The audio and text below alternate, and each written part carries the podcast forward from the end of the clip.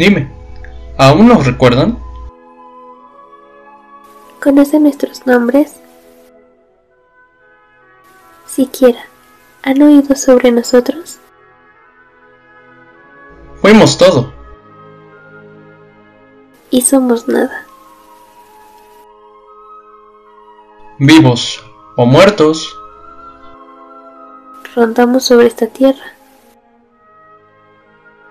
Pero ahora solo en sueños.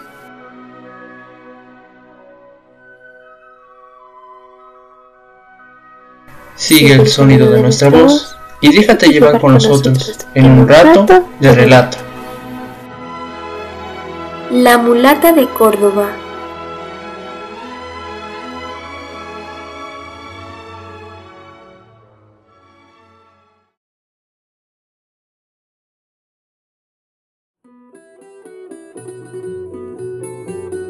Veracruz, conocido por sus playas, gastronomía y tradiciones.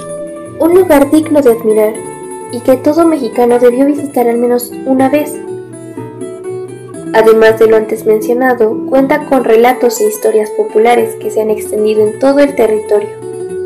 Posiblemente el más popular de estos es la leyenda de la mulata de Córdoba. Dinos, ¿alguna vez has escuchado sobre ella? Si no es así, te invitamos a escuchar la historia de quien alguna vez fue la mulata de Córdoba.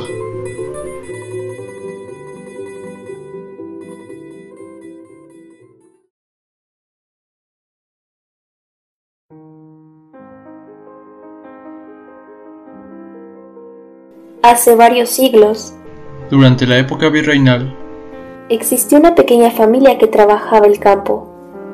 Una pareja de casados y una pequeña niña. Vivían felices a pesar de las carencias y tratos por los que a veces eran sometidos.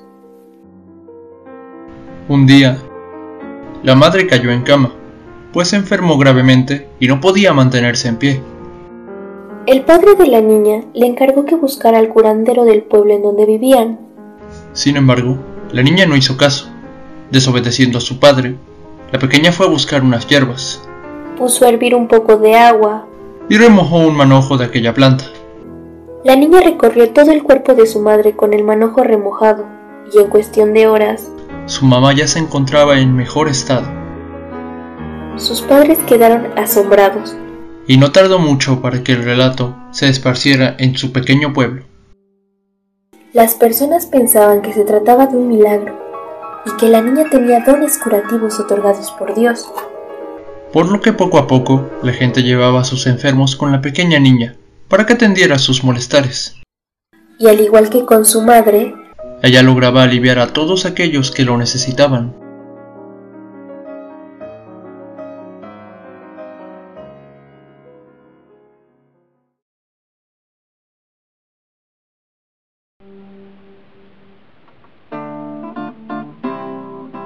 Los años pasaron.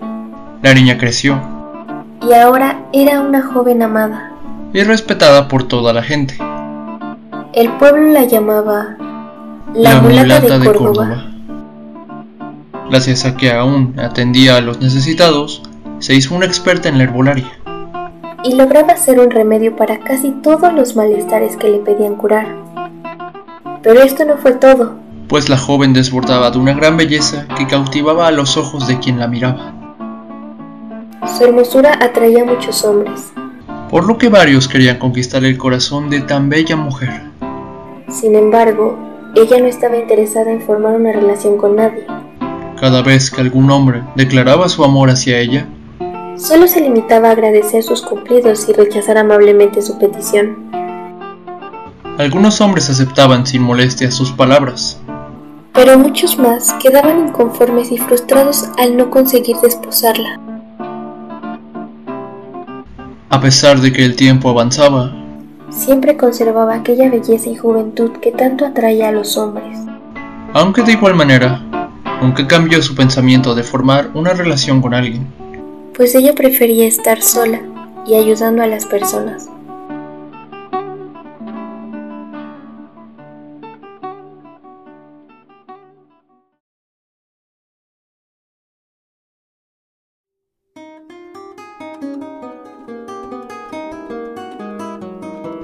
Un día, el alcalde que gobernaba en ese tiempo vio a la hermosa mujer.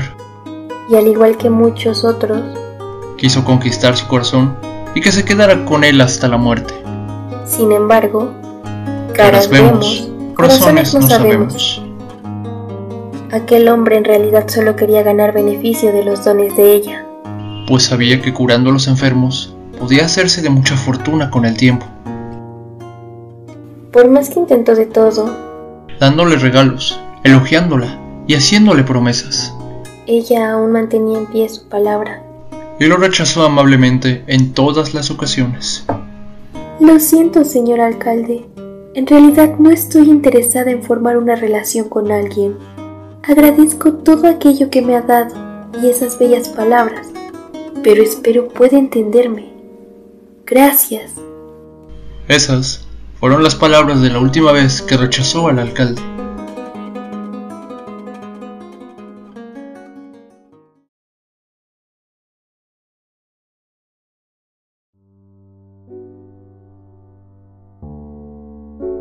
Lamentablemente, la codicia de un hombre fue más grande que la voluntad de una mujer que quiere ayudar a su gente.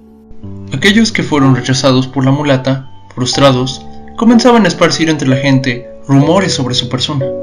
Siendo el primero en comenzar, el alcalde, quien estaba más molesto que ningún otro. Mírala, tan joven y bella como siempre. Seguramente sigue conservándose así porque es una bruja.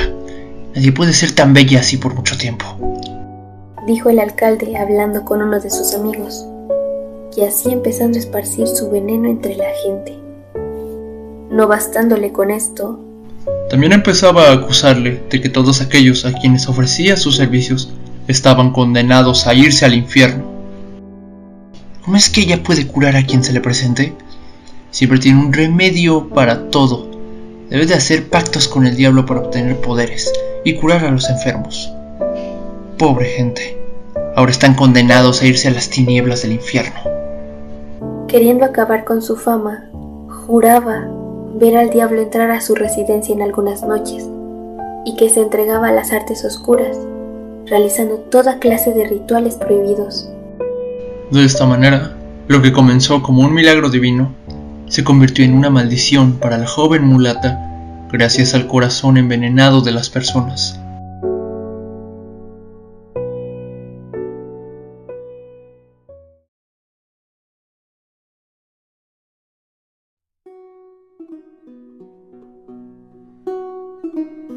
La joven trataba de explicar a la gente que todo esto no era cierto. Y que solo eran rumores que esparcieron para hacerla ver mal. Tristemente. Nadie le creyó y nadie se quería volver a acercar. No tardó mucho para que la Santa Inquisición se enterara de esto. Y la arrestaron bajo el argumento de practicar artes oscuras. Adorar al diablo. Y brujería. La mujer no opuso resistencia y simplemente se la llevaron. Mientras todos los del pueblo la acusaban de ser una bruja. Y de dejarse seducir por Satanás.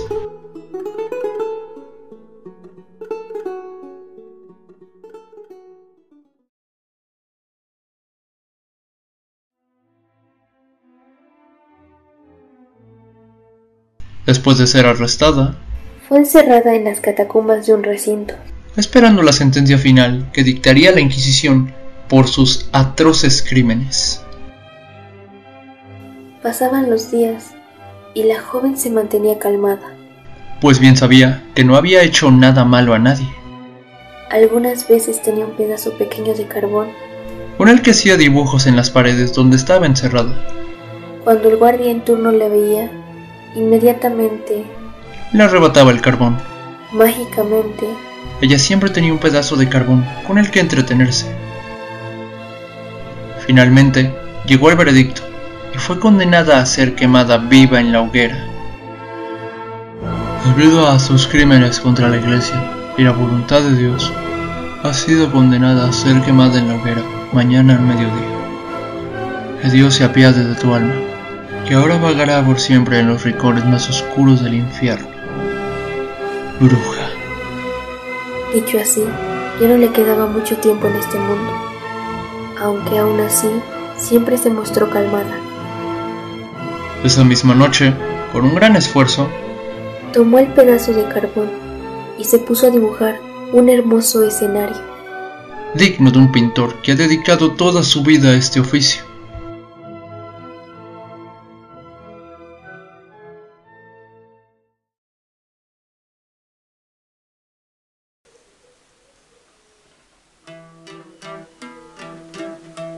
A la mañana siguiente, el dibujo estaba terminado. Un hermoso escenario de una costa. Las olas del mar golpeaban una pequeña embarcación que se veía en el fondo de este. Sin embargo, aún faltaba un pequeño detalle.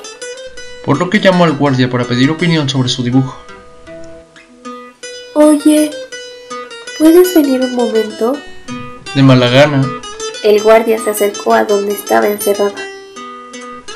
¿Qué es lo que quieres? Mira, es un bello dibujo, ¿no? Sí, es muy lindo. Pero aún le falta algo. ¿Qué crees que le falte?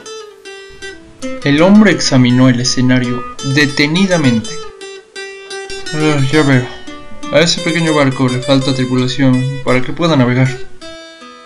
Es verdad. Gracias por tu ayuda. Al terminar de decir sus palabras, el guardia contempló con sus propios ojos cómo el cuadro comenzó a cobrar vida. Mientras se rompía la pared y el escenario pasó a volverse una realidad. Finalmente, como si de magia se tratara, la mujer entró al pequeño barco. Inmediatamente se subió. El barco se marchaba más y más de aquel lugar, hasta que solo quedó una costa vacía. Y el cuadro volvía a convertirse en una pared cubierta con un dibujo hecho de carbón. Así, el guardia fue a avisar lo sucedido. E inmediatamente los guardias buscaron por todos lados. Durante varios días buscaron en el pueblo, en la costa y en el recinto donde fue encerrada. Pero jamás encontraron rastro de la mulata.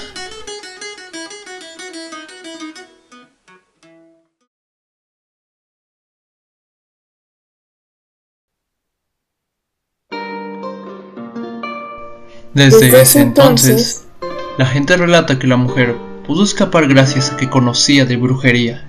Unos creen que en realidad la ayudó Dios, pues bien, sabía que no hizo nada malo y solo quería lo mejor para su gente. Otros cuentan que realmente fue una alucinación del guardia que presenció el momento. Pues al creer que realmente era una bruja, estaba convencido de lo que vio en ese momento y que la mulata solamente logró escapar de donde estaba encerrada para nunca más volver. Nunca sabremos realmente qué pasó con aquella mujer. Pero lo que sí sabemos es que era una mujer noble, inocente y solidaria con su pueblo. Lamentablemente, ahora sabemos qué es lo que sucede cuando alguien bueno está dispuesto a ayudar a los demás